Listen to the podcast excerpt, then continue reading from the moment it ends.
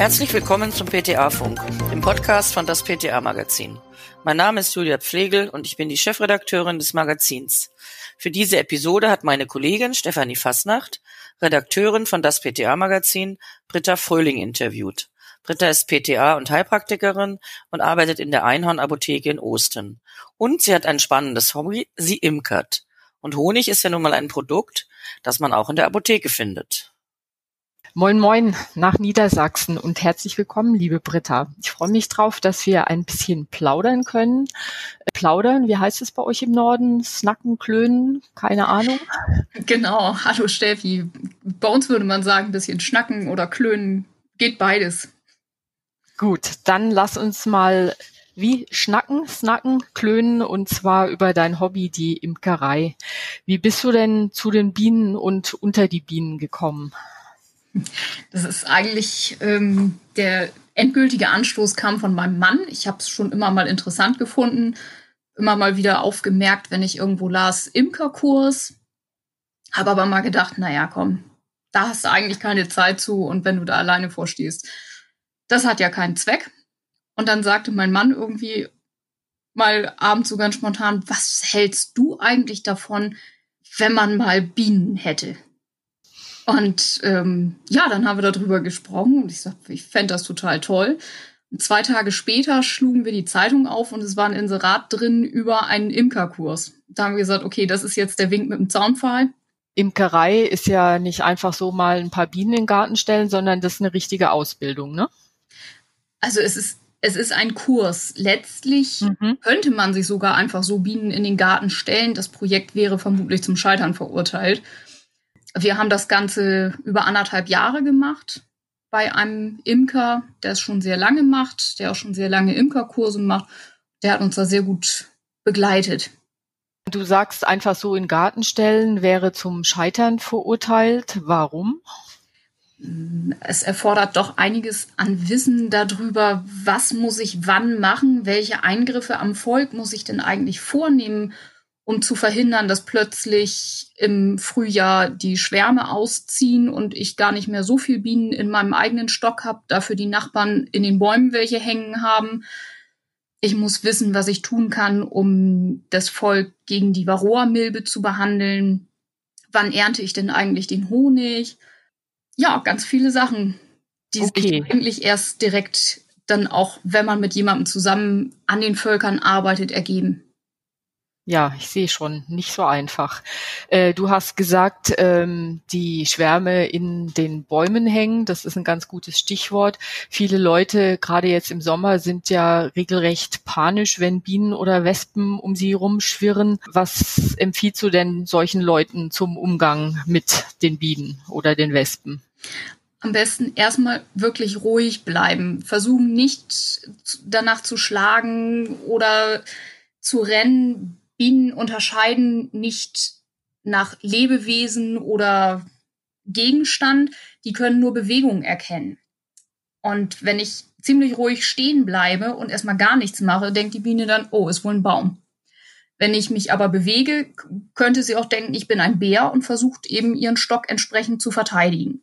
Würde also eher stechen. Auf gar keinen Fall sollte man Bienen oder Wespen anpusten, denn durch das CO2 in der Ausatemluft werden sie eher aggressiv schön ruhig verhalten, warten, dass die Biene ihre Neugier befriedigt hat und wieder abzieht. Okay, das ist ein guter Tipp, das wusste ich so auch nicht. Wenn man dann doch mal gestochen wurde, sei es, weil man vielleicht um sich geschlagen hat oder einfach barfuß gelaufen ist äh, auf der Wiese, was äh, sollte man tun? Gibt es da einen Imkertrick zur Behandlung? Wenn es tatsächlich ein Bienenstich ist, ist es ganz wichtig, den Stachel zu entfernen, denn der bleibt ja bei der Biene in der Haut hängen. Die Wespe könnte ihn wieder mitnehmen. Um einen Bienenstachel zu entfernen, auf jeden Fall nur mit einem Fingernagel den Stachel rauswischen aus der Stichstelle.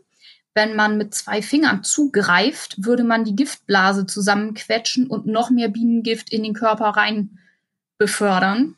Und die Stichstelle schwillt noch stärker an. Und äh, wenn ich den Stachel entfernt habe, was mache ich dann? Nach Möglichkeit sofort kühlen oder eben eine halbe Zwiebel drauf. Das wirkt tatsächlich ganz gut.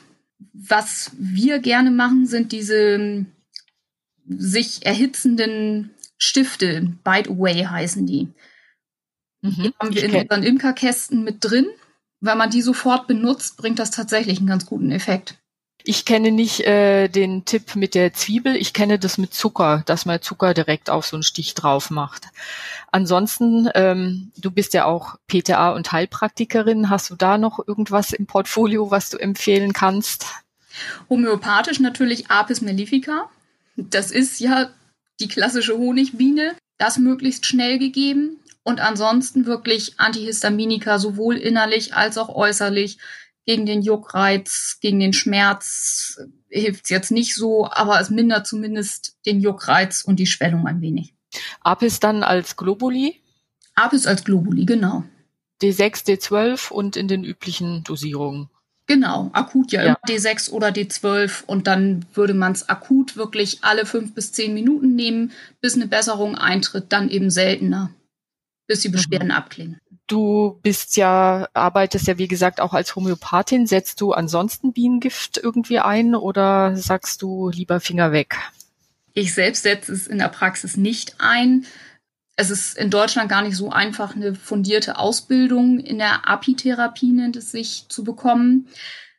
Mir ist das Risiko ein bisschen zu hoch, dass jemand, den ich mit Bienengift behandle, dann eine anaphylaktische Reaktion zeigen könnte.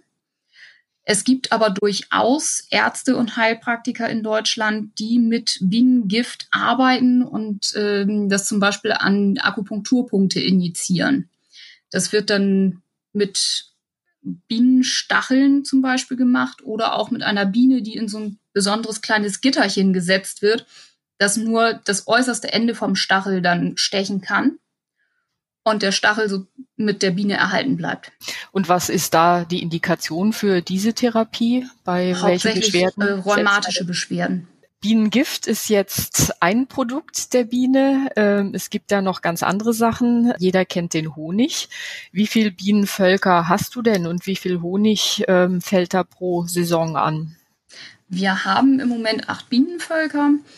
Es fällt ja ganz unterschiedlich, es fallen ganz unterschiedliche Mengen an Honig an, je nachdem, wo die Bienen gerade stehen und wie viel Nektar dann die umliegenden Blüten auch spenden können. Wir haben in diesem Jahr im Frühjahr tatsächlich äh, 60 Kilo schleudern können, also ordentliche Menge. 8 Kilo pro Volk im Schnitt.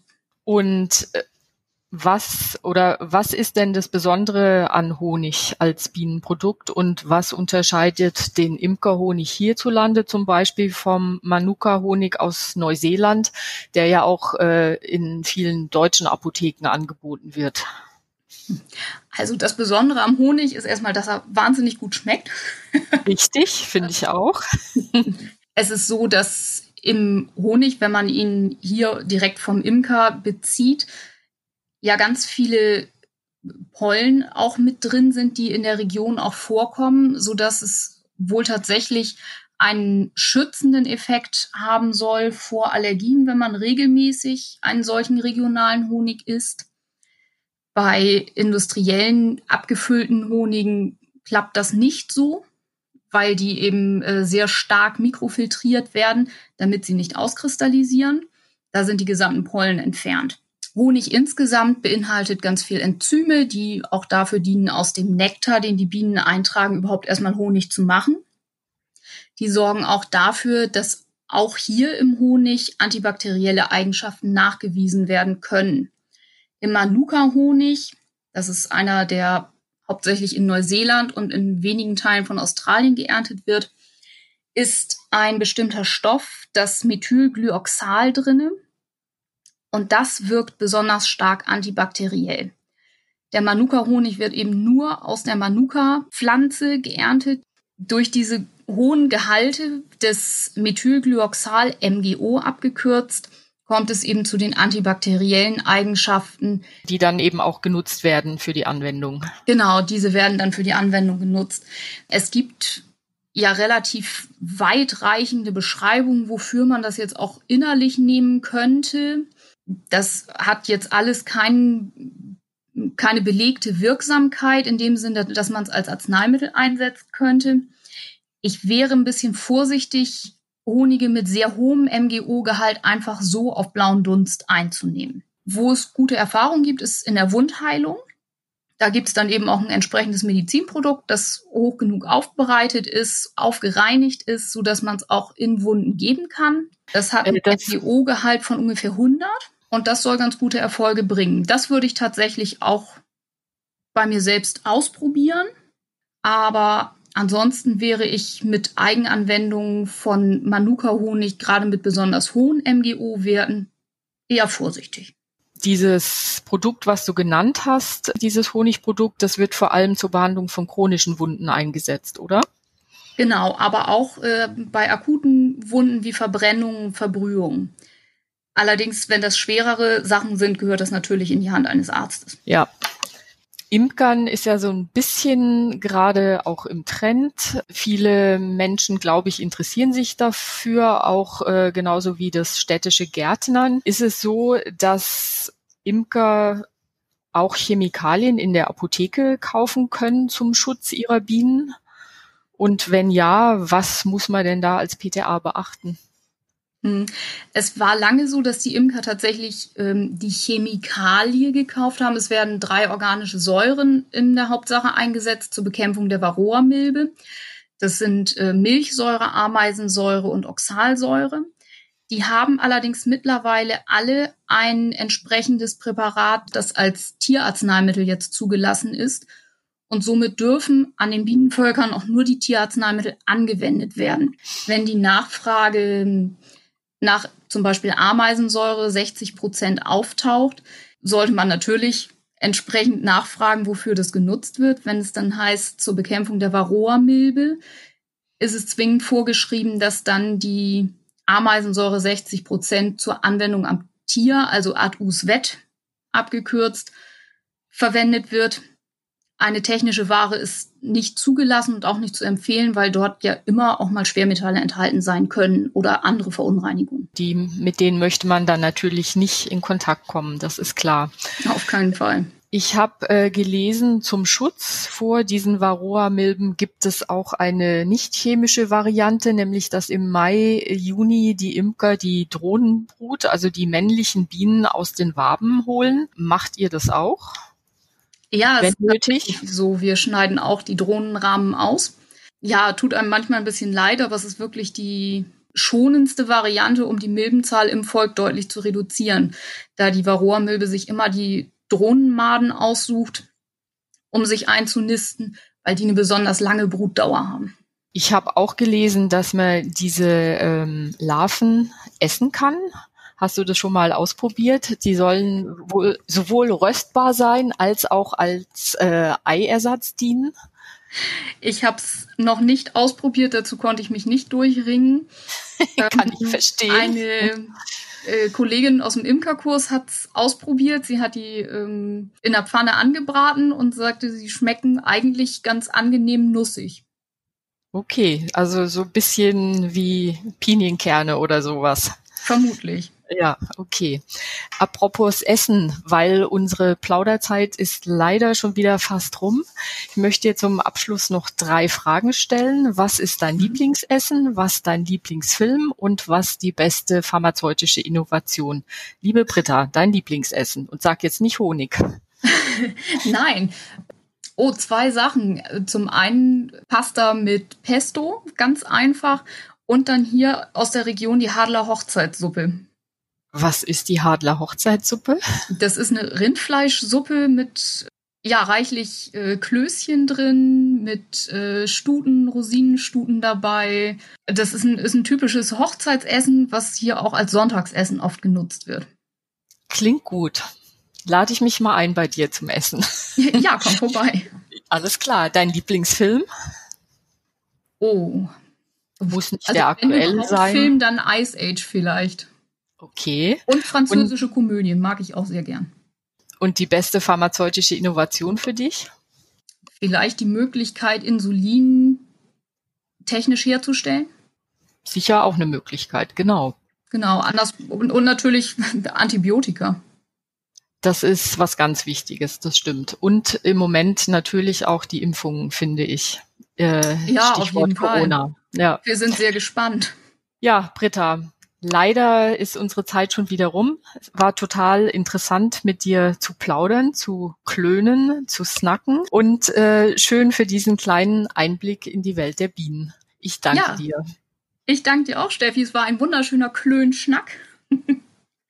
Und Bis zum hoffe, nächsten wir uns mal wieder hören. Genau, das hoffe ich auch. Bis zum nächsten Klönsnack. Das war's. Liken und abonnieren Sie PTA Funk, den Podcast von das PTA Magazin.